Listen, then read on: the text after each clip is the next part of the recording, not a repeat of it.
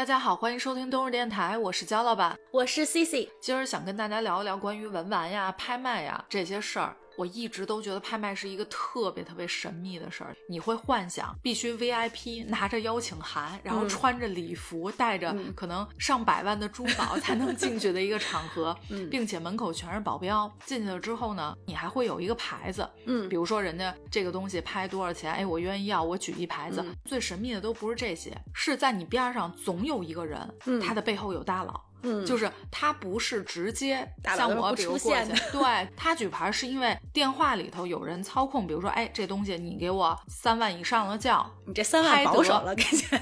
我就是说打比方啊，最后往往最终拍得东西的那个人，一定就是这个电话里头的那个人。就是你看那个在场的，可能像我们这种都是凑数的，看热闹或者垫一点，实际上完全没办法。大咖量级的，一般你是看不到的。因为拍卖呢，本身它会有现场，嗯，然后这两年因为疫情的关系呢，就是网络也是火爆啊。比如说咱们这个拍品，动辄少的几万，那都是很少的价值了，算是可能都是几百上千走。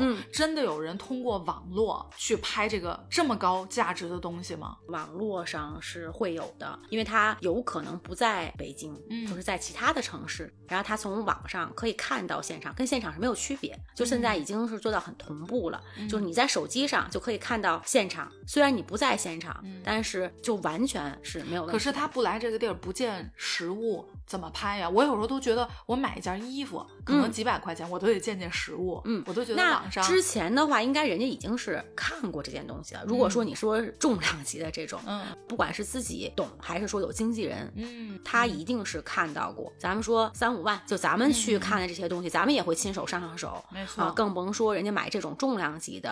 啊，这种拍品的话，是之前已经做了非常多的功课，而且因为这些人都是很少数的人，拍卖行他也会提前把这次重要的拍品会给你推荐呀，或者说是人家可能提前会去做运营这个事儿，他会觉得可能这个藏家人家本身收藏这一类型的拍品啊，然后现在刚好我这场拍卖里面是有，他也会做一些营销，啊，然后所以一定是看过的，不是说我好像几百万、几千万这种盲买。不可能，嗯啊，而且像这种量级的东西，那可能他收藏家也不是会很多，很有限的。然后另外除了网络上以外呢，还有电话委托，就是我刚刚说最神秘那大佬，对，是这样。就是你看这个拍卖现场的时候，有一排电话委托席，他们也都是在通着电话的，必须得坐在电话委托席。就是我举牌的必须坐在举牌的区域。就是我现场的话是我自己来拍，像咱们还是说这个重要拍品啊，它本身就是你拿这个牌儿，它也是有。押金的，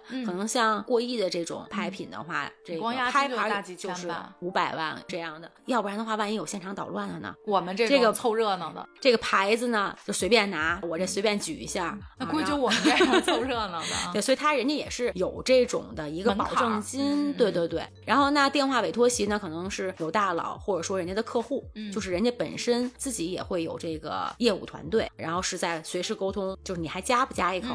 现场和网络。同时会是在竞价的，嗯，然后另外还有一个呢，是说它有一个书面标，就是拍卖师手里面就也是人家会有委托的，所以就这个也不能漏。拍卖这个事儿什么时候对我来说揭开了他那神秘的面纱？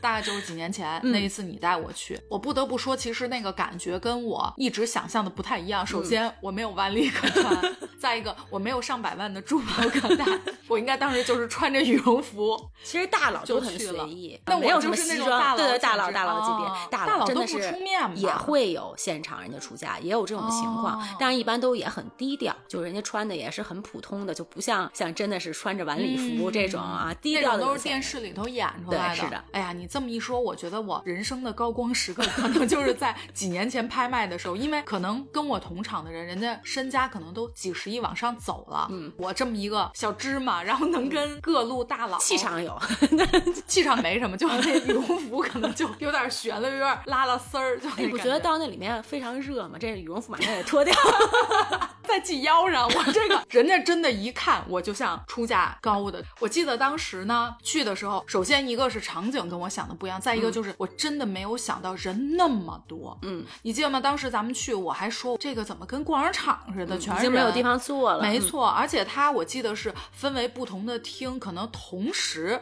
在在进行拍卖。我之前一直想的就是它是一个恨不得跟咱那个人民大会堂一样，就进去大家，结果 特别正式是吧？没错，没想到是隔成不同的厅，比如说这一场这个厅可能拍的就是咱们字画类的，嗯，这个厅可能就是珠宝类的，嗯，这么分的。然后每个厅可能大小也不一样，也有那个特别小的。那天晚上咱们去嘉德，嗯啊，然后嘉德刚好是大观，这也是拍卖这艺术品一个盛宴了吧？嗯，它是大观的夜场，这个是重量级的拍品。什么叫大观呀？之前呢，其实都是在白天拍卖的，就最早的时候，然后可能就会分古董，就是瓷器呀这种，然后杂项呀、书画，当然书画是大类的。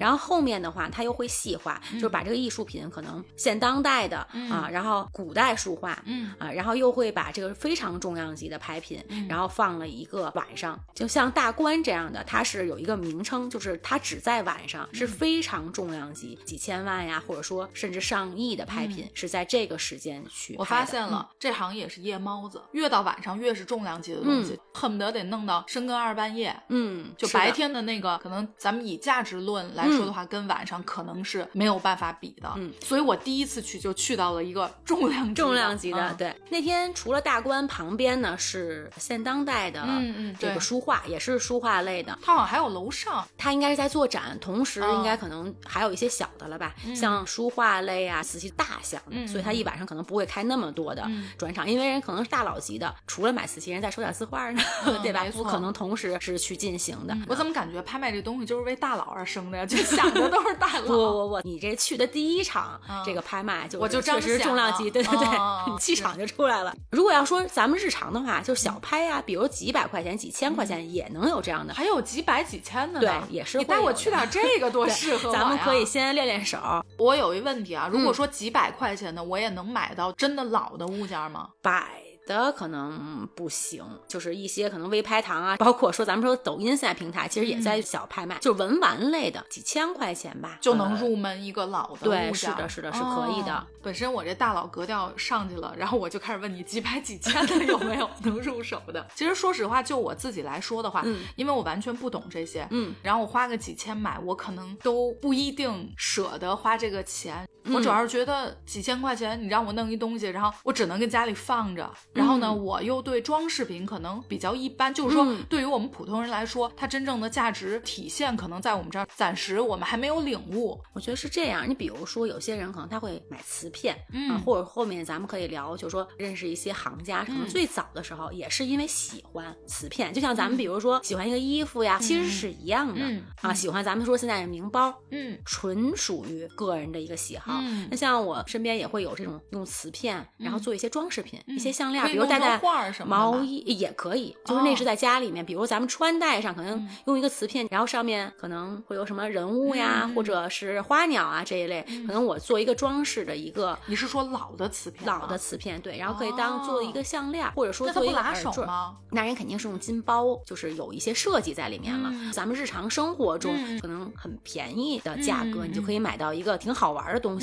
啊，并不是说好像一定是我得收藏呀什么的，觉得觉得特别高，对对对。嗯、那譬如说，咱们为了装饰家里面，可能会比如挂一点画，对啊，稍微会装饰一下，装饰性的这种。那可能你要是说一般的话，像现在的价格，可能买一个普通的画，就是咱们稍微好一点啊，不是说这种一个我画的那种，对，也得几千块钱，对吧？就是稍微上点档次的这种。然后，但是你要在拍卖上，它可能有那种小拍，啊，可能五千块钱，或者说可能零。可是这是起拍价呀，五千，那万一成交可能就得大几万了。这个东西咱也会有，比如说它零起拍，然后可能就卖个五千，或者说它标价是五千，就一口价你就能买到。它不管说是能断代到什么时候吧，最起码它是一个老画，就不管从纸张上来说，画工上来说，各方面来说，就是你仿的话，可能仿的是大价比较多。像这种的话，可能对比较小众的。然后，但你家里面可能如果有一个书房，就放一个就是这种稍微有一点年代的，就是我喜欢，我觉得它很好看，他可能画一个兰花，然后大概就是这个宣纸上有点泛黄呀，咱们就说这个中国画啊，然后你会觉得哎，确实挺好看的，而且它是一样东西，就你现在去买一样就这样的画儿的话，可能你买不到。嗯，啊，就那种韵味它是没有的，所以并不是说咱们这好一开场就是 就是上个亿，对对对，这种对，其实日常上来说就是一个，比如说咱们可能以前戴个什么金呀、银呀，然后现在可能大家也是会比较流行呀，然后戴一些什么珠子呀、蜜蜡呀这种，就是一个装饰品。那只是说可能你选择了像老珠子呀或者什么，它价格并没有你想象的，就是是你遥不可及。就是我们站在外头往里看，老是觉得这个东西好像我够不着。但其实本身来说就也还可以，就是你不一定是可以能负担得起对自己的这个经济范围内啊。你像你要买一个包，现在这个大家都是女孩子都比较喜欢，然后也得几千块钱上万块钱，对吧？也是很正常。所以其实你是可以，只是说就你用这个消费等的这个钱去把它变成这种老的物件，而不是成品的当代的一个品牌包。对，是的，是的，就是有点像这个 vintage 古着店，有的人他是愿意买，比如说古董的珠宝，我可能就。我就很喜欢这种香奈儿的，但是如果说那个东西确实对我来说有些贵，但我真的很喜欢古着这个东西，那我有可能就是买可能七十年代的一个另外的首饰，但那个牌子可能不是说特别的火，或者说被大家熟知，对，但是它依然拥有当时的工艺，拥有当时的味道，而你现在的这些，它可能做不出来那个味道，就其实是一样的道理。可能咱们日常接触的这种衣食住行啊，那古人的话，其实它本身就是一个生活。日用器，或者说他平时一些日常的一些东西，那所以就是说，艺术是源于生活的。那本身的话，就是咱们生活就是一门艺术，是这样的。哎呦，这个这么高量级被咱俩聊的，这叫一个接地气儿。这个话说的没错，但是为什么大家会觉得这一行特别神秘、特别高不可攀？确实是因为它能成为一个行当，嗯，一个行业，嗯，一定是有背后运作的人，没错。所以我猜想很多东西它一定是有价值的，但是它的价值具体。是几千、几万、嗯，几十还是几百？这个东西其实是可以人为，就有点像房价，嗯，因为咱们只有通过中介，嗯，才可以找到，比如说租户呀、卖家、买家，而且还有就是说，它也是会有真真假假，其实都是艺术品，只是说一个年代，其实就在于就有可能到底是新的还是老的，它可能不是现代仿品，可能是当时的仿品仿的更早的一个朝代，那你要怎么论呢？所以就会觉得水挺深的吧？对，确实是。然后另外的话，它也是有一定的这个。知识储备量的，嗯啊，就是你还是会，比如说想去懂它，其实用不着懂，就最简单的就是你很喜欢啊，你可能多接触，多去看，然后找到自己的一个喜欢的一个品类，然后可能就是从日常的一些消费上，可能哎，我愿意花钱去做这个事儿，没有那么的高深吧，我觉得，或者说最简单的，我都不用花钱，我没事就去看这些展，是的，这就是我特别喜欢去看拍卖的一个原因，就我可能我买不起，嗯啊，然后那就是。说我去多看了以后呢，我才会有感受啊，我可能会自己有一些偏好，或者说可能像几年前和我现在对这些艺术品的一些看法也会有不一样。没错。然后另外的话呢，就是你在博物馆，其实可能有一些除了特殊的展览，基本上是常规展这样的，不管是故宫还是国博，就现在做了很多这个展览，也确实是特别好，就是人家这个策展人啊特别有创意这种。然后但是你每一年这个拍卖会分春秋两季，然后另外还会有四季拍，就它拍卖。现在越来越多了，那这个时候你可以把它就当做一个，就像展览一样，因为每一个大型的，尤其春拍和这个秋拍的时候，大型的拍卖公司人家也是会非常重视，就花很多钱，然后去做这个像类似于展览这么一个。而且这个展览上，你不光能看到什么书画，然后瓷器大类的，然后像比如乔丹的签名呀，啊，然后比如喜欢篮球的，对对对，包括潮玩现在也是非常火。然后另外是比如说科比啊，然后他签名的一些球鞋。就大家日常都能找到，然后包括说珠宝类、钟表类，分的还是挺细的。总会在这一场大型的一个拍卖上面，你会找到自己觉得哎好玩、感兴趣的一个点。这个就特别适合我，嗯，因为不用花钱，嗯，对，就我就能过去 溜达看。这个预展是每个人，嗯，你只要知道哎他什么时候展，你对它是没有门槛的，没错。然后另外的话，一般大型的这种拍卖公司，然后他也会租，比如高档的酒店呀，然后这种，然后。也还会有一些小的一些餐食，然后包括水肯定是免费的。这越说越适合我，我到底是冲着什么去的？咱本来刚刚拔的挺高的，就是培养这艺术修养，现在就变成 我是主要冲凉快凉快饼干。因为夏天挺热的，你上别的地方什么自己在家里冷，夏天热我进那个大酒店，比如说现在这天儿太冷，免费弄点水，然后边上饼干吃对，而且还看着这个艺术品的盛宴。嗯，没没错。但是我估计我边吃饼干，人家也不会让我进的。有工作餐倒是，那得是工作人。你刚刚说这拍卖还有一口价的，这个我完全不知道。就是我觉得拍卖拍卖，那就是一层一层竞价的这样。嗯，但我就觉得如果一口价，这不就是正常卖东西了吗？对啊，那比如说它拍品非常多，为什么它会拍到很贵呢？是因为大家都喜欢这个东西，然后一口一口的咬上去的。然后那如果一个很小张的什么东西，可能没有人跟你竞争，但是我就是喜欢，我就独特成这样，这东西大家都不喜欢，不是说不喜欢，就觉得其实很多人大家觉得太便宜了，他会觉得你说我平时日常可能去买一幅画还挺贵的呢，然后这个哎我拍一个合适，对我是合适的啊，未必一定是说体现它的价值，就是一个当一样东西觉得喜欢，是的，就弄过来可能随便装饰装饰，对装饰装饰，我也没想着之后卖，我也没想着说传世，对是的，但是放下来就是好看。如果说你可能就是说想卖的话，可能它未来也还是可以卖到一定的有一定的价值，并不是说好像这东西就是没人要了，不是这么一个情况。咱们接着说，我这第一次看拍卖啊，进去之后传来拍卖师的声音，嗯，因为那是我人生中第一次去拍卖，嗯，也是我第一次见真人的拍卖师，不是说在电视上，嗯。咱们去到大的那间，那间我记得还挺大的。我看人家其他都是特别小，人都达官重要拍品了。我进去的时候就觉得，呀，这怎么拍卖？这个门口站的全是人。我真的以前都以为大家都是落座的，而且是得有邀请函。结果没成想，我也能进去。嗯，保镖确实是没少，因为当时一看有人拍照，嗯，我说那我也拍一张。保镖来了，上前用手直接一挡，我这个手机对禁止拍照。我当时心里有点不忿儿。嗯，我心说前头那大妈拍的时候，为什么你没有站出来？可以。拍照一般是记者、古董文玩类的媒体，对媒体他会邀请媒体，然后有现场直播呀，或者什么也是可以拍照，因为人家需要写文章呀。这个新媒体也是马上就要上。我当时就差借个单反过去了。当时咱们站在后头的时候，我先反应就是人特别多，我有点看不见。后头就是我不知道要看哪儿，就好几个屏幕。嗯，我就看着那个拍卖师，我记得屏幕上面有当时拍的那个东西。嗯。是一幅字画，嗯，左边应该是金额，嗯，那零儿太多了，我实在是没数过来。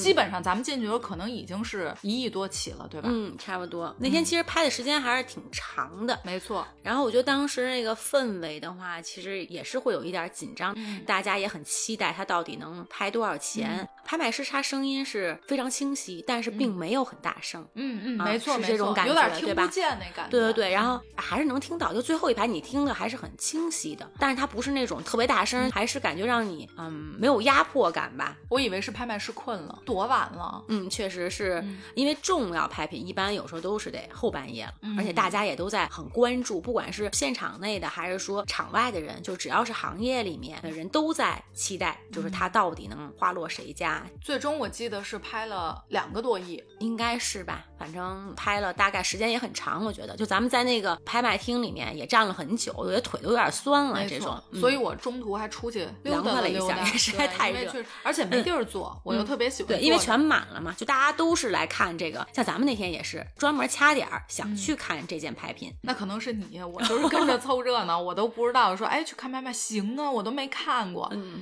后来呢，我了解到，原来拍卖是，比如说我是这个价钱成交，我不是说只需要付出这个价钱，还要加佣金。额外的佣金呢，一般是买家和卖家都要出。其实拍卖公司最简单来说，其实它是一个中介，中介交易艺术品的中介。然后买家和卖家大概是百分之十到百分之十三吧，就成交价。成交价的还要加上这个佣金，所以它会更高。比如说你要过亿的拍品，那可能这个就已经很多了啊，相当于是中介费。对，是的。我记得当时呢，看完这个我出来的时候，边上那个厅在拍现代的，可能书画呀什么的，现当代，嗯，对。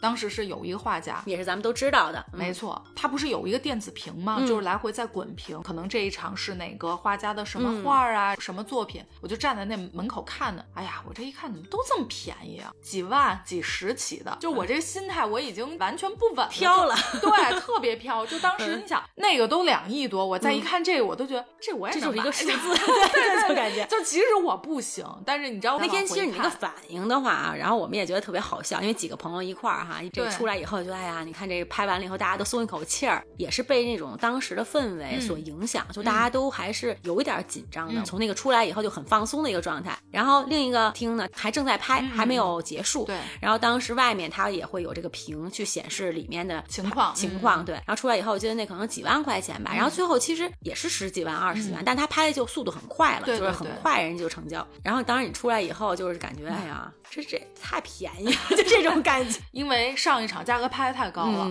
就让我都还没缓过来呢。这东西这都不值得拍，这什么可去的呀？我其实还有一个最大的感受，就是我自己看下来整场，我是觉得拍卖师真不容易。嗯，尤其是这种大拍啊，咱不是说那个快的，你即便是快的，那只是一个作品。嗯，你这场有可能拍到五十个作品。嗯，真的就是一直站着，一直说，眼明手快，不用说了，怎么去盯着这个出价，而且他一定是有一些技巧，因为作为中介机构的从业人员，我就这么去说啊，他一定也是希望这个价钱可以可以拍的好。没错，拍的好，你佣金也多，对吧？我这场辛苦我也值了。所以他用什么样的技巧去控场？因为我觉得拍卖师很重要的是，没错，是控场的一个。什么时候我要快一点？什么时候我要慢一点？就是要给这个买家一个思考的时间。嗯，因为你可能到那个时候真的是重要拍品这种，他可能就是一百万、一千万是这样的一个节奏了。那你要需要给人家时间，你还要不要加一口？非常需要全神贯注，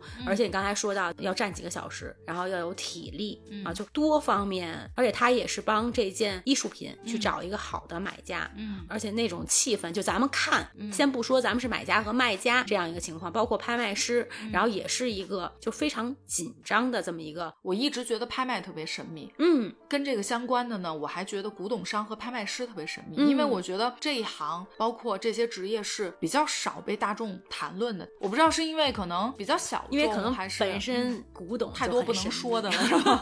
伸手不见五指，我们。俩在这说话，在这交易。第二天我这个吃豆腐脑的时候，其实这个人就是昨天夜里跟我交易人，我都不认识他呀。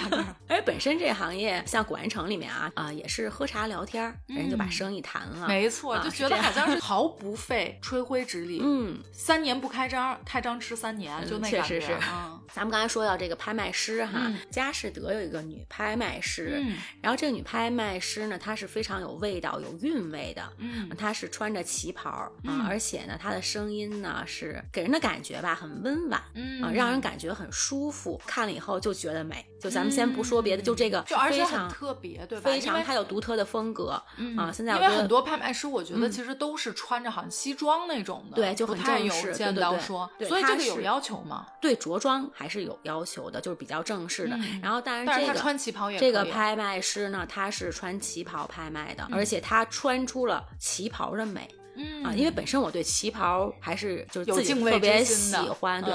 然后那这个拍卖师呢，他是台湾人，嗯，就我看到他的一个短片，嗯。然后这个女孩呢，她是从小的时候，父母经常带她去看台北故宫，哦，所以也给她种下了一个，就是好像跟这些艺术品是有一个渊源的。对对对。然后后面的话呢，她就在这个故宫里面当讲解员，然后后面可能也是一些缘分吧，啊，机缘巧合，然后就进了这个佳士得的这个拍卖公司。她现在应该是佳士得公司的副总，就不光是一个拍卖师，因为在国外的话，这拍卖师好像他还是说可能是一些行家，然后人家也能拍。开。就是因为他本身对这个古董，他是会非常了解。然后另外，他是在古董和艺术品这块是他的专长，也是一个专家。就是这个女拍卖师。那拍卖师的话，本身可能这个职业素养的关系，需要他有专注力，他的体力，包括他亲和力也很重要。然后呢，这个女拍卖师，我就看她这个在这个纪录片里面，她就讲，就是说你要和这个买家。有一个眼神上的交流，嗯，因为如果是非常重要的拍品，已经是就价格非常高了，就你让他可能看到你的时候没有那么紧张，就是你要缓解他这种紧张的情绪。所以确实，这个女拍卖师人家为什么能红，就是可能也是在这个拍卖界里面算是一个网红吧，啊，就是大家都是一提起来都是伸大拇指这样的。另外的话呢，本身这个女拍卖师呢，她是精通三国语言的，而且在拍卖现场，她可以自由转换，就是在语言上面，就让你会感觉就是举手投足间是非常从容。嗯，跟咱们之前觉得的拍卖师的这是完全不一样。我都觉得可能应该都是我这种就即兴，就是你可能买完了这件拍品，就它会让你就是你拍到都会觉得哎呀很舒服啊这种。就我看着，因为我没有看到现场拍卖，也是说这个视频里真的是特别舒服。嗯啊，是一种享受吧？我觉得就看拍卖是一种享受。嗯，看他拍卖是的，是的。享受。你刚说的他是最早在台北故宫做讲解员出身的，我感觉很多是不是行业内的老师，其实最早都是可能在博物馆做讲解呀，或者一开始导游呀，就是都是从咱们身边知道的特别接地气的这种行业做起的，而不是说一开始就像我之前的一个刻板印象，我总觉得大家做这行就恨不得必须得世家啊。有一些他是科班出身，可能学的是历史系，然后考古系，或者说是美术史啊，就相关的吧。这种的可能不管是从大学、从研究生，他是学术派，就这样的。然后很多包括古董商也是，就他是有一个机缘巧合进入这个行业的。像我身边的话，也会有好朋友本身可能做讲解员，然后在这些不同的这些品类里面，他会找到他自己的喜好，就是最喜欢的一个，然后专门再去精通它，就去学习它，然后做了这个行业。嗯，这个也确实是非常辛苦的。就这个行业可能看到很光鲜，然后但是它需要大量的知识储备。我觉得古董这个行业啊，嗯，本身呢，其实门槛并不是很高，嗯，就它不像，比如说你现在你要是进入一个行业，你都得先是什么九八五、二幺幺，就这样的一个。拿一个文凭，然后去应聘这种。古董这个行业没有这种说好像特别高。的一个门槛，但是它需要你可能除了说去学习以外，还要有悟性，然后做得好的话，可能就是太多太多的因素了，不光是你要懂它啊，你要知道它对还是不对，然后包括它年代，就这些最基础的一些东西，然后你还要。比如包括你的人脉呀，都是跟人打交道嘛，所以你看，说是没有门槛，其实无形中门槛不少，综合素养还是很高。你整个对于书籍呀、文献呀、历史呀、美术这种东西的研究，一定要够一定的量去钻这个东西了之后，嗯，你才能够真的说踏进这个行业去做。对，所谓的没有门槛，只是说学历上面，但其实这种东西无形对很多人来说，就像我这样的，它就是门槛。嗯，是的，不管说是从影视作品来说，然后包括娱乐节目，嗯，国家宝藏呀，像影视作品、盗墓的这些，就是大家都非常喜欢。对我小的时候看那个《盗墓笔记》，那真的是追的不行，我每一本都买。在此之前，其实基本没有这类的小说书籍。嗯，打开了新世界大门。虽然说它很多东西是虚构的，但是很多这方面的知识。嗯，我从小是非常莫名的，我非常喜欢考古类的东西。嗯，虽然说我没有学也不懂，但是我就会特别喜欢。嗯，而且我会觉得对这些古迹呀、古墓呀，嗯，我有天然的好奇以及天然的感兴趣，就一直到现在。嗯，没错，我妈就说你这孩子，那你这离入行就已经不远了。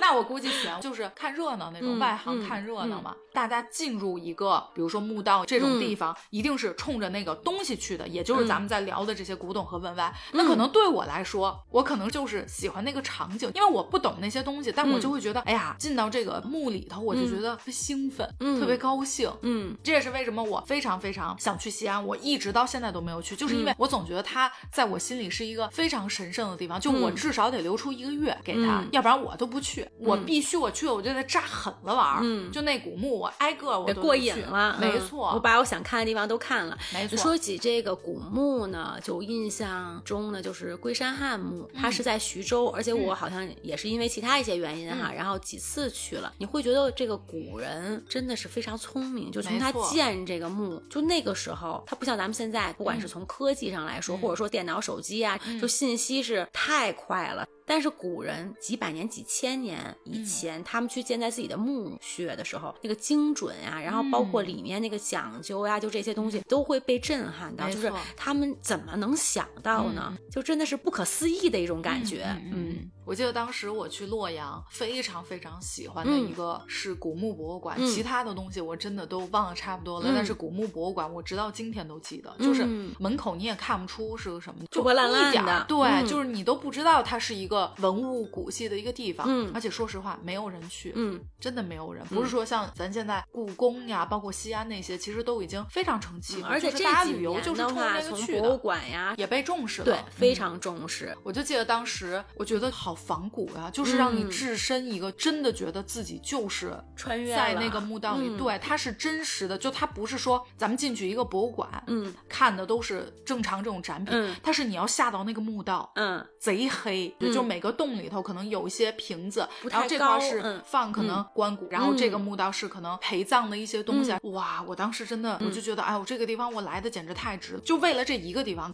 非常的值，就是那么高兴。其实而且体验感还比较好，就是因为它没什么人，嗯弄得我有点害怕。嗯，稍微还是有点黑，有点阴森森。你想，你真的下到一个地下墓道，嗯完全进去就是那种土呀什么，就嗯是那种感觉这墓道两边的话，它还有两个就是小的凹槽。啊啊啊，这样，然后它是水的那是为了怕这个墓道里面渗水，它是嗯。这种的排水系统。特别聪明，真的是我特别欣赏一个老师啊、我是听过他的一些专业性的一些课哈，这个老师就非常严谨，他会讲考古，包括说以前非常艰苦的时候去挖掘古墓这块然后私下了以后呢，会比较熟了哈，然后就跟这个老师聊起来，就非常有意思的一个老太太，而且腿脚你知道走路超级快，我感觉我都有点跟不上她。嗯。然后我说，哎，您怎么会就是想到学去这个做这个？对对对，他说他特别简单，他喜欢玩儿，就觉得我从小吧就学习好像没费什么劲，就也没觉得怎么着，而且那个年代呢还看电影啊什么，就喜欢玩，一下课、没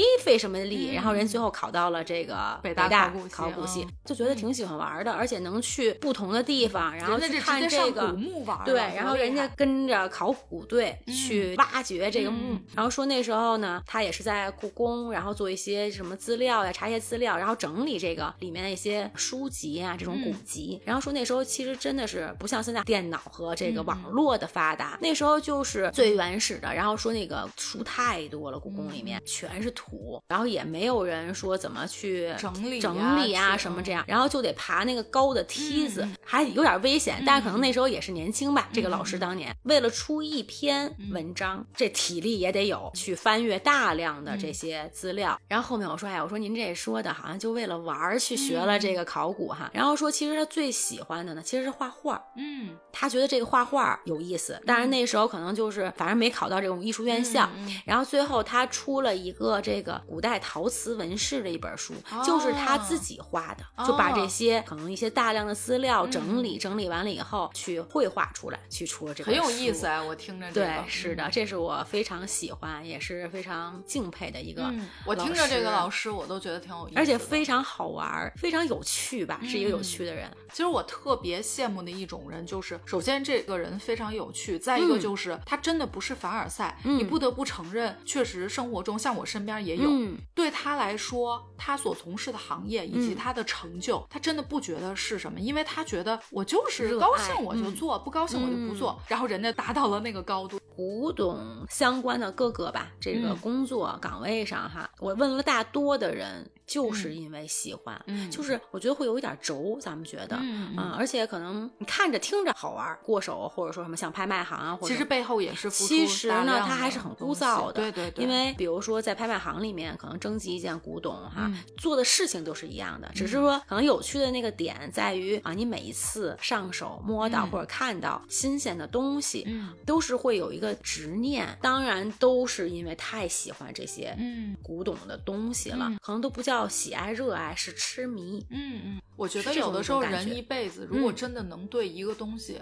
嗯达到痴迷的程度，其实我觉得挺幸福的，嗯因为像我们大多数人没有一个所谓真正热爱和兴趣可能我就是当一个工作，然后当一个吃饭的，对吧？对这么一个事儿，嗯或者就是说这里头也有喜欢，也有嗯热爱，但是那个度，对，是的。我之前有一个朋友呢，嗯就是讲起来也是我觉得特别好玩哈。嗯他是在小学的时候捡这个铜钱儿。嗯啊、他是东北人，就嗯东北呢，他因为比较冷的关系哈，然后他那个用那个铜钱儿做那门帘子，哦，家家户户都是这样，所以就嗯特别多。然后他小的时候呢，就是铜钱儿，就是可能会买，就小时候零花钱，像咱们就买好吃的了。你看人家这个，人家就是四毛钱，嗯啊，这是一个九零后的啊，嗯就是其实也不是很年长的这种。然后买铜钱儿呢，回来就刷，给它刷干净了。当然他买的时候就会挑那种完整的、啊，就比较好的这种。然后拿到外面以后呢，他去卖，然后人家收收呢，就是可能都是同样四毛钱买进来的，但是有的就卖一块，有的就卖两块，他就开始琢磨了，说这怎么我看着都一样，为什么它价值不一样？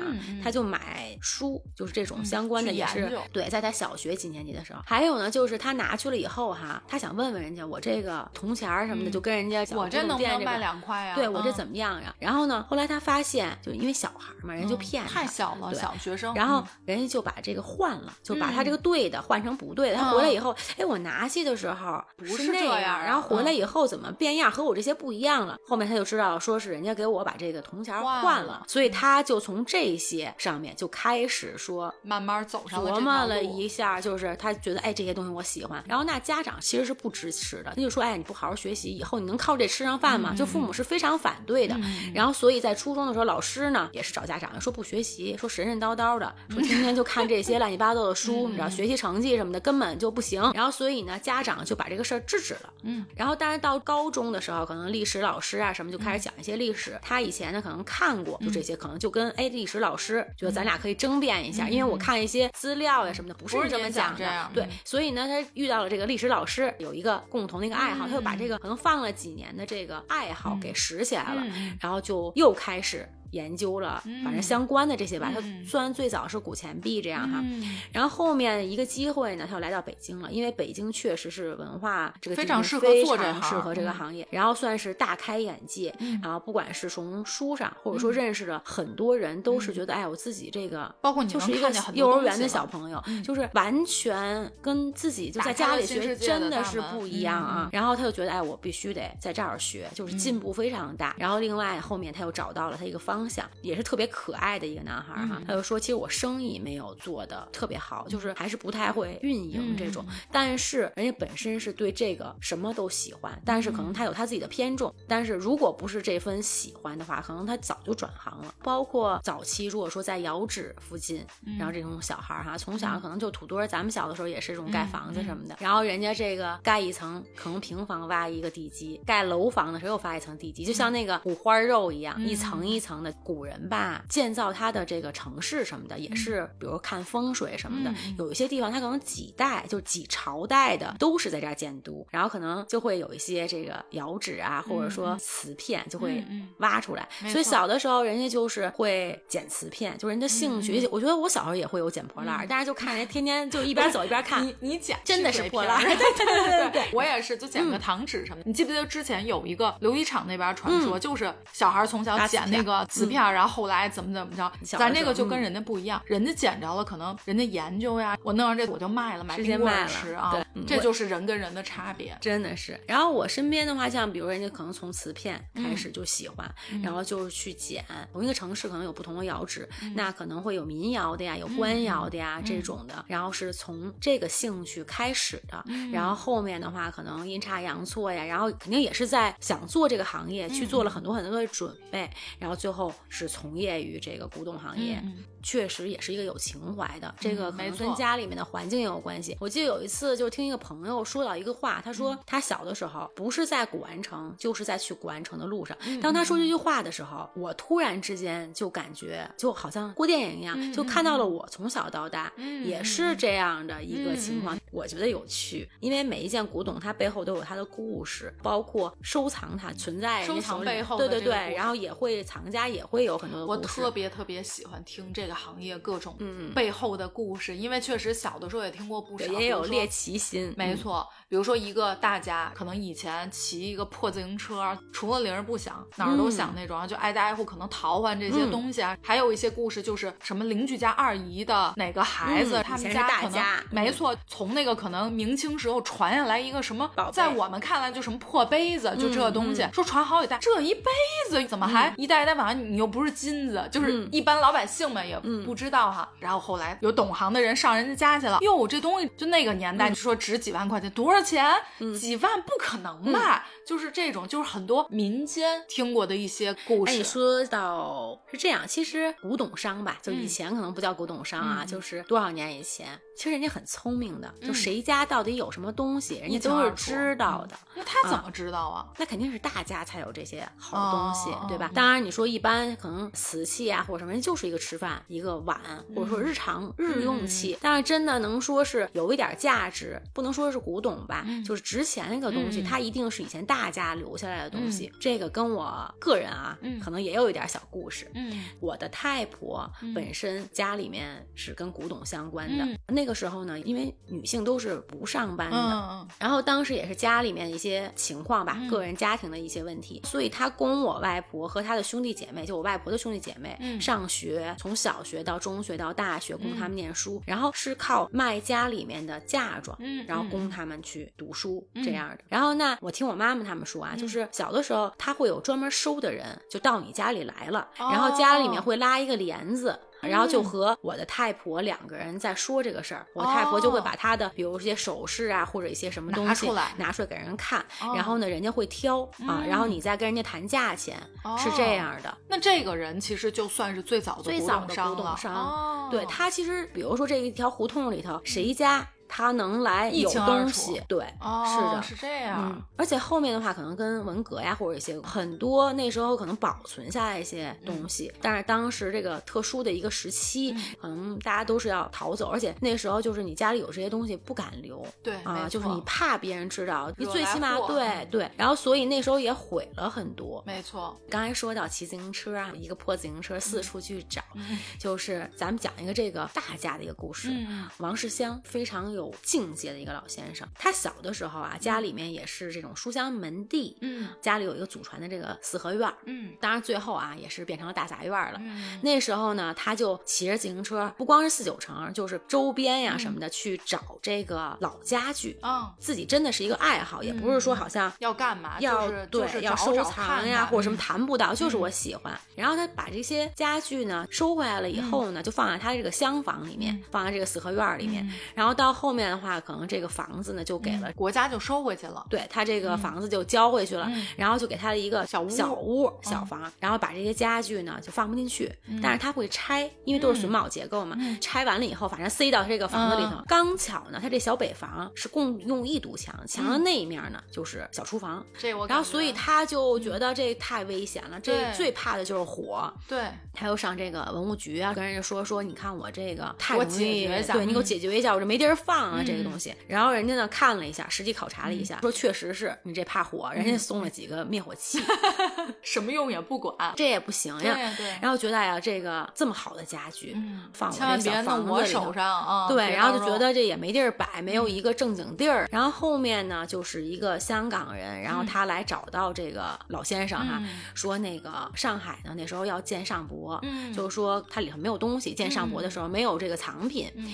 然后说我想买您这东西捐给上博。嗯也是一个非常有情怀的人，嗯就是想做点贡献这样。然后呢，这王老呢，他就跟这香港人沟通哈，说就是我给你，你捐给上博没问题，嗯但是你不能留，嗯就是一件都不能留，全数全部要捐出的。当时呢，他出了一本书，也算是一个教科书级别的名士那种对名嗯士家具的这个书，只要是在书上有的家具，我都给你。嗯是这么沟通的这么一个事儿，然后这个香港人就答应了，就用当时可能是十分之一的价格，嗯就是你觉得这个王老这是不是傻呀？嗯啊，这个这么值赚钱，全世界都知道他手里有这个嗯名士家具，根本就是没有的这么一个状态啊，全世界。然后你这么便宜就卖给他了。王老呢说呢，你看你所有东西都捐了，那我再送你一小马扎儿。嗯，他就送给了这个香港人一个黄花梨的一个小马扎儿。哦是这样的。然后他用这个钱捐给上博家具的这个钱呢，他买了他后面住的这个房子，嗯。从他那个小破房终于啊搬出来了。终于搬出来了。多少年以后呢，这个香港人就把这个马扎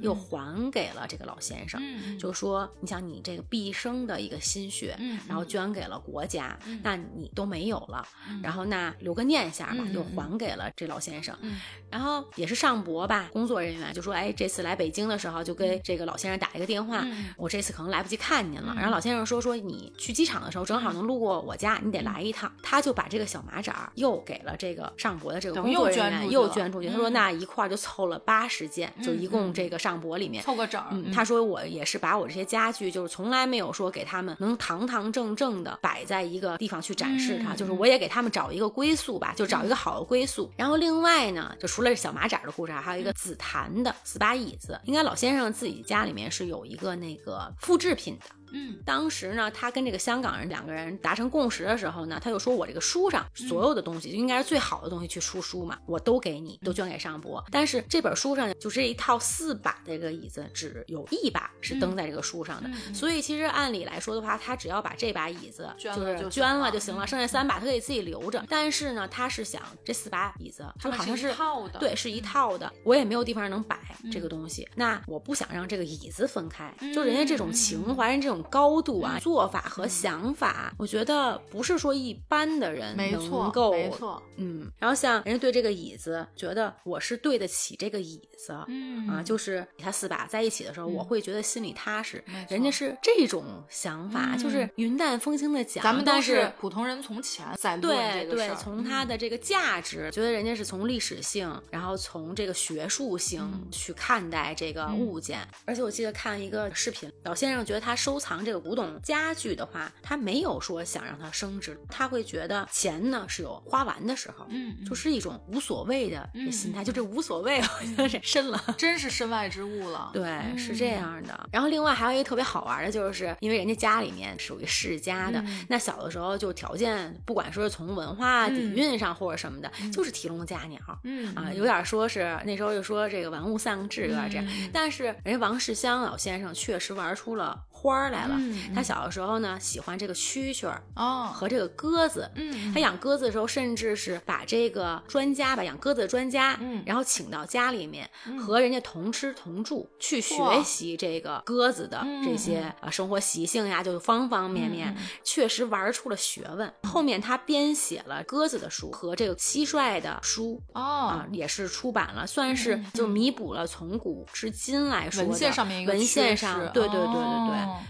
我觉得也确实是听了他故事吧，挺震撼的啊，确实也有意思。而且他当时出了这个明式家具这个书啊，是里程碑级别的教科书，之前可能完全没有文献可以去参考。对，然后那后面只要是学家具类的，这是一个必备的书。嗯，你比如说一些大的展览，瓷器也好，文玩、古画，那东西是什么？我是完全不懂的，而且我对那个东西先天我没有任何的感受，我不知道大家会不会跟我也一样。如果说一个瓷器，或者说一个古书法、古画放在面前，和一幅现代的可能画作或者是摄影作品比起来，会对这个摄影作品或者现代的画更能产生情绪以及情感上面的共鸣。不一定是共鸣，就是说我会有一些感觉，比如说，哎，这个画我觉得有点阴郁，或者说它的构图和用色，因为它更接近于咱们日常现在生活和审美，更直观。就是那个东西，我会觉得说，你真的是，比如说我是通读史书，然后特别喜欢，特别研究，哎，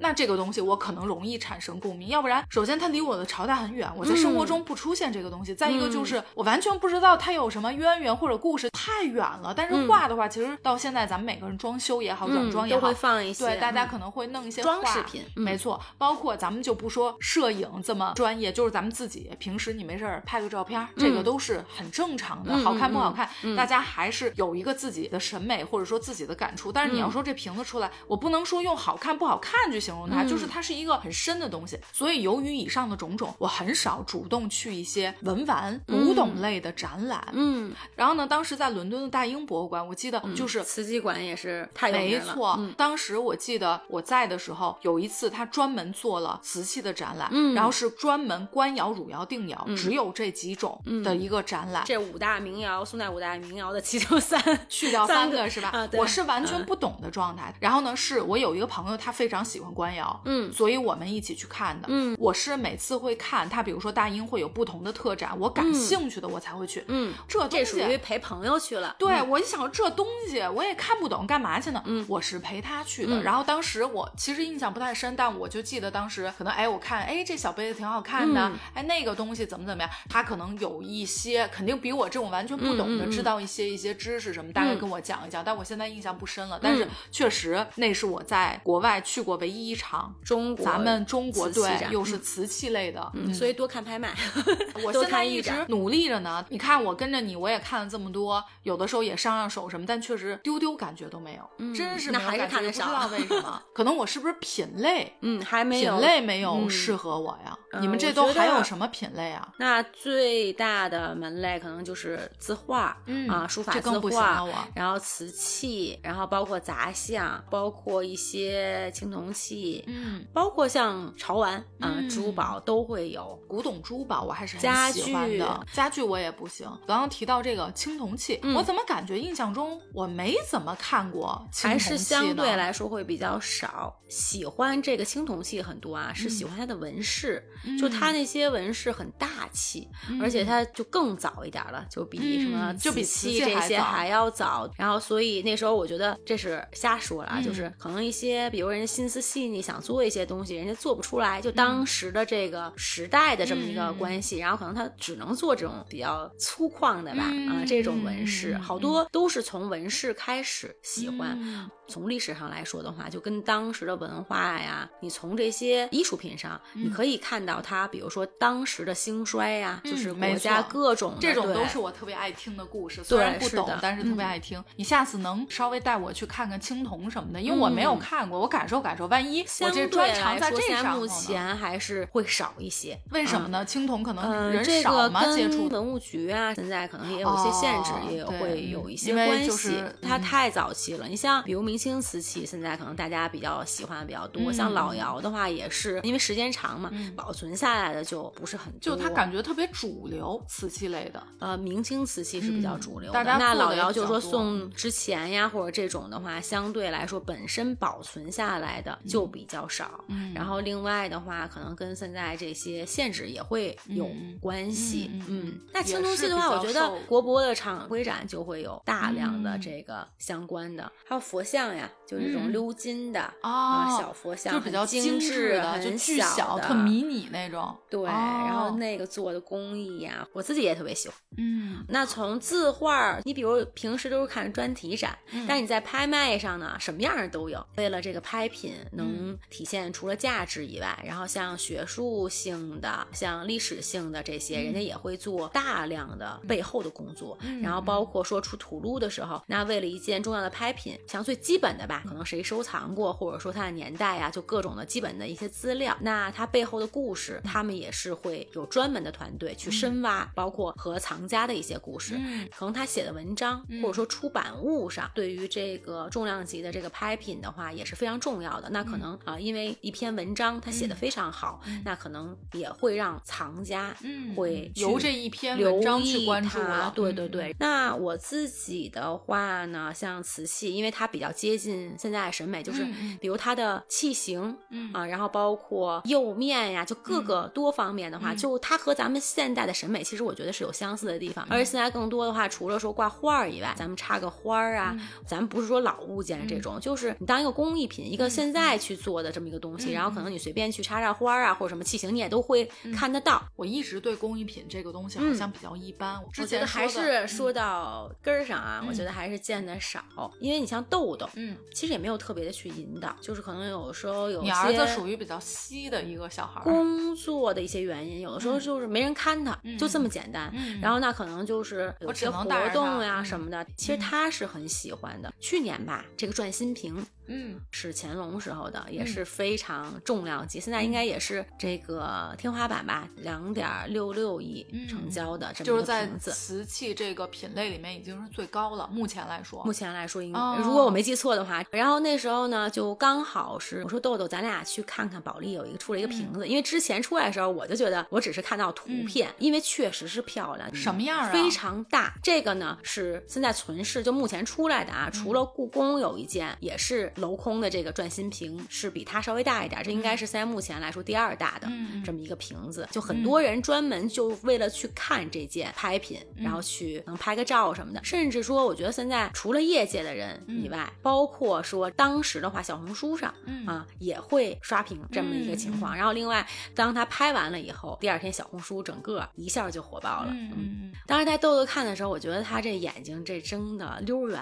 这个瓶子呢，它是四部分组成的，就烧造的过程呢也是分开烧造的。它有一个底座、底瓶啊，然后上面呢它是有一个辅瓶，就像那个大肚子，就是这样的。然后上面还有一个净瓶，就是一个盖子。然后这个盖子里面它是可以打开的嘛？然后它里面会有个内胆瓶，就可以放到这个瓶子里面。然后外面呢，它画的都是非常吉祥的一些画哈，就是有点百鸟朝凤，就它外面是凤凰。内胆瓶上面是根据那时候就是资料显示啊，也是当时的这种就是鸟类的图谱。然后这个瓶子就内胆这个瓶子它是会转的，所以它叫转心瓶。就是外面它这个辅瓶是。镂空里面那个瓶子在里面，它是可以转的。嗯，那本身这个是乾隆时期的哈，然后当时呢，这个也是一个创新，就乾隆的一个当时收到想要这么一个东西，他自己设计的。对，就是乾隆就本身他自己是一个收藏家，就是非常有名的了。对。然后另外的话呢，他也是在这个艺术造诣上是就非常厉害的这么一个皇帝。本身烧造这个转心瓶，它是成品率非常低。嗯啊，因为你在烧的时候，它有高温。这种没错，就是非常就容易，有可能烧出来几万个出来这么一个。嗯，它应该倒不至于说几万个，而是说它这个成本非常高，乾隆都舍不得烧。哦，就是他都对他都会舍不得，他就造价非常高。因为乾隆也是本身康雍乾的时候哈，本身也是盛世，嗯啊，他非常阔绰，而且在这上面它是非常舍得花钱的。从设计上来说，一点都不能有差，因为它是套瓶嘛，就你不然你放不进去了，或者说这个都不合适，对吧？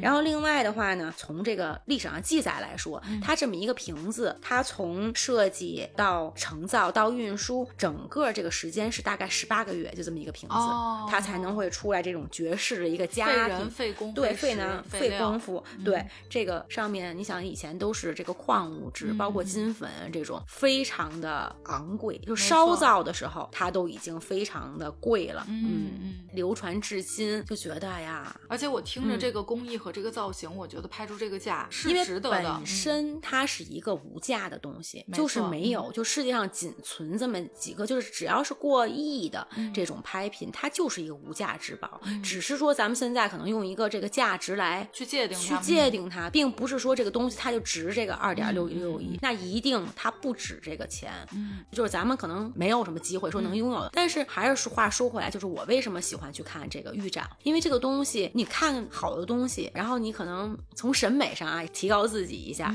然后另外的话呢，就是你下一次见到它，你不知道是什么时候，因为这件拍品如果是藏家或者说可能美术馆机构啊，人家不一定再拿出来，啊，只有一个非常特殊的一个情况，人家可能才会愿意。就存世的东西太少了，像这个转心瓶，当年如果没记错的话，应该是二十二年前，嗯，他出来过，就是这是二十二年之后，那下一次你不知道你还会不会能再见到他？这个呢，就有点像伊夫圣罗。罗朗先生，嗯，圣罗兰的创始人，他非常非常的喜欢收藏古董啊、古画啊、文玩这种。当时呢，他应该是在巴黎的寓所里面吧。我记得当时杂志有拍过照片，我不懂，但是我当时真的都觉得挺震撼的，琳琅满目，放了非常非常多的古董。为什么会记得这个？是因为咱们这个兽首其中两个是在他那儿。那你说到这个事儿，我就想起来，确实是，如果说很多珍贵的一些宝物，嗯，在私人手里的情况下，我就是自己看，我可能。永远不会拿出来，对，因为现在兽首也是存世的，对吧？现在就这么几个，还有很多是没有找到的。没错。那像赌王何鸿燊当年也是拍下来以后，然后捐给了保利，现在在保利博物馆里面其实是在展览的。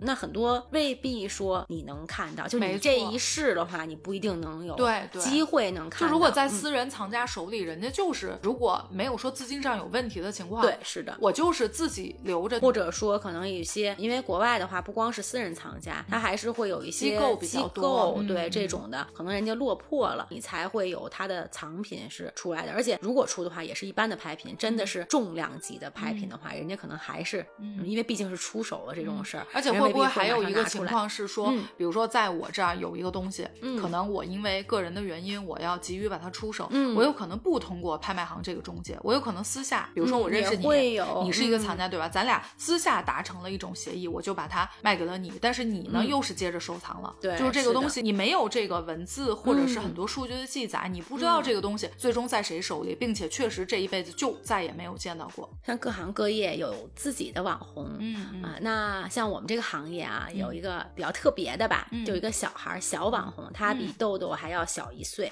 是个小女孩，小学生，嗯，本身呢也是一个小天才，嗯，就是对于历史啊，然后包括说像眼力，现在这个年龄他已经有一定的眼力了，就看老东西，总感觉提起来，我觉得你们这行的网红都应该是那种老师老头，而且对对，这怎么突然间来一个小学生啊？家族遗传的眼力，这个小孩他很特别，他是没有上学的，这样，但是并不上学，从小不上学，但是并不是他不学习，就学识上就是也有一定的学识，就是知道背景的一些故事啊、文化呀，然后包括说一些积累上的，就是眼力上也是很厉害了。就是说人家不上学，但是他是专注于学这行的，可能就是这方面吧，因为家人的话也是会有相关，他也感兴趣，那知识储备上就在这个年龄就已经，我觉得确实是可以厉害的。嗯而且自己的话就可能也会开始举牌买东西，然后包括说赚一点那家里，不是说很贵的东西，就是你几千块钱、一万多块钱也能买到一些很好的东西，并不一定一定咱们刚才这个 聊的都是什么千万亿级别的这种，我觉得这那个是遥不可及的，本身就具备网红的特质。如果大家行外人来说的话，他其实不太懂这些特别专业的东西。嗯，一个是觉得这个小孩这么小，能讲出这么多这些故事，觉得跟别的小孩不一样。再一个就是这么小小孩竟然没上过学，竟然不上学了，专我当时其实还有点震惊。对，所以他身上的这个属性为什么会红？是我觉得因为这些。然后再一个就是比较专注于这个行业了。我觉得能做这个决定是非常需要勇气的，因为逆大流这个事儿不是那么容易的。大家都在说要做自己，忠于自己，但真正这样做跟所有大众选择生活方式不一样。这个事儿本身，嗯，就是一个非常不容易，并且值得让人佩服的事情。嗯，就是对于未来的规划呀，可能也会有一些，咱们不能说一定性，但是可能会相关吧。我听说啊，这是那小女孩就日语说的也非常好，嗯，所以她其实用她上学的这个时间，其实学到了更多的东西，嗯嗯，就是她感兴趣的东西，而且他也能钻进去。这期咱们聊了好多关于文玩呀、古董呀、拍卖的事儿，嗯，我觉得如果大家喜欢，并且希望之后听到更多关于背后好玩的小故事，大家可以给我们留言，然后我们之后是想说可以多出几期相关的东西，因为其实我自己本身来说，我也挺爱听你讲这些背后的这种故事，包括什么小八卦、正经的不爱听，就想听这种乱七八糟的角。角。没错没错，讲点黑幕。啊，没错，黑幕也可以。这猎奇心态，我们就喜欢听这个，给我们留言，我们考虑多出几期相关的。今天咱们就先到这儿，感谢大家收听本期的动物电台，我是焦老板，我是 C C，咱们下周见，拜拜，拜拜。